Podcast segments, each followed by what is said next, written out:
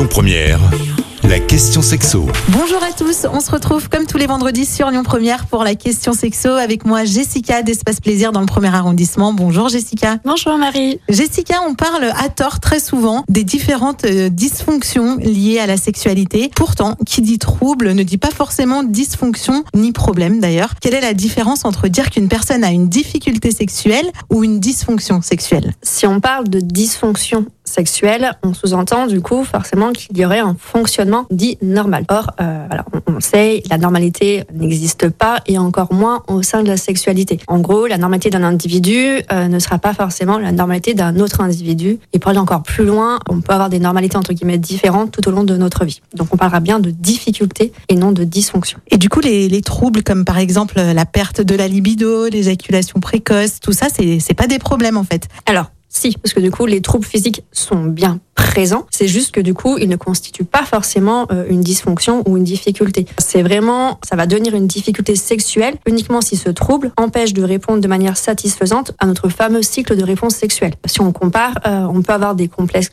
physiques, on peut avoir une petite poitrine, avoir un nez un peu trop grand, c'est une réalité, sans que cela ne constitue un problème pour la personne et sans que ce soit un réel complexe. Là, c'est la même chose on peut avoir une éjaculation précoce sans que ce soit une réelle difficulté. Si en fait l'individu arrive à répondre de manière satisfaisante à son cycle de réponse sexuelle, ce n'est pas une dysfonction au final. Et ce sera la même chose pour tous les autres troubles de la sexualité. Donc euh, l'absence d'orgasme, euh, le vaginisme, euh, la taille du pénis, et voilà, il y en a plein, plein, plein. Si ce trouble ne nous satisfait pas justement, qu'est-ce qu'il faut faire? Alors, si elle ne me satisfait pas, pas uniquement parce que c'est dû à des statistiques et que je rentre pas dans les normes préétablies. Voilà. Si effectivement euh, ce trouble m'empêche de satisfaire pleinement ma sexualité, là du coup je vais devoir repérer ce trouble et vraiment avec précision, vraiment pouvoir le situer. Si après je suis seule, euh, du coup bah, je prends ma décision tout seul. Hein, euh, comment je veux remédier à ça?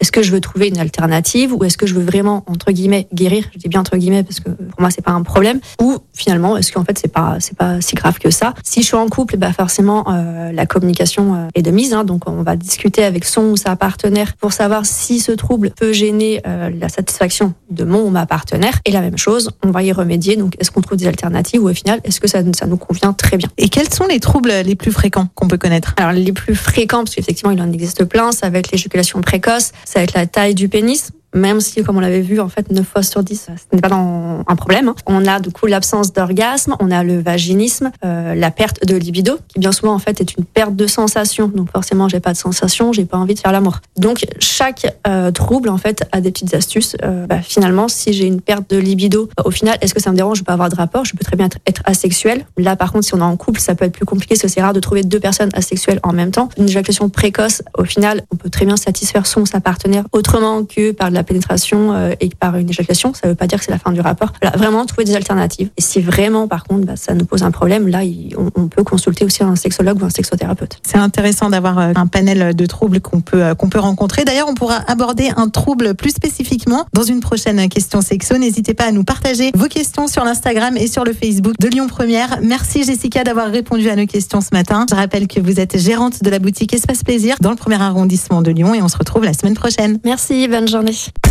Retrouvez toutes les questions sexo du vendredi sur lyonpremière.fr. La question sexo avec Espace Plaisir, votre love shop depuis plus de 10 ans à Lyon, 16 rue Constantine et sur espaceplaisir.fr.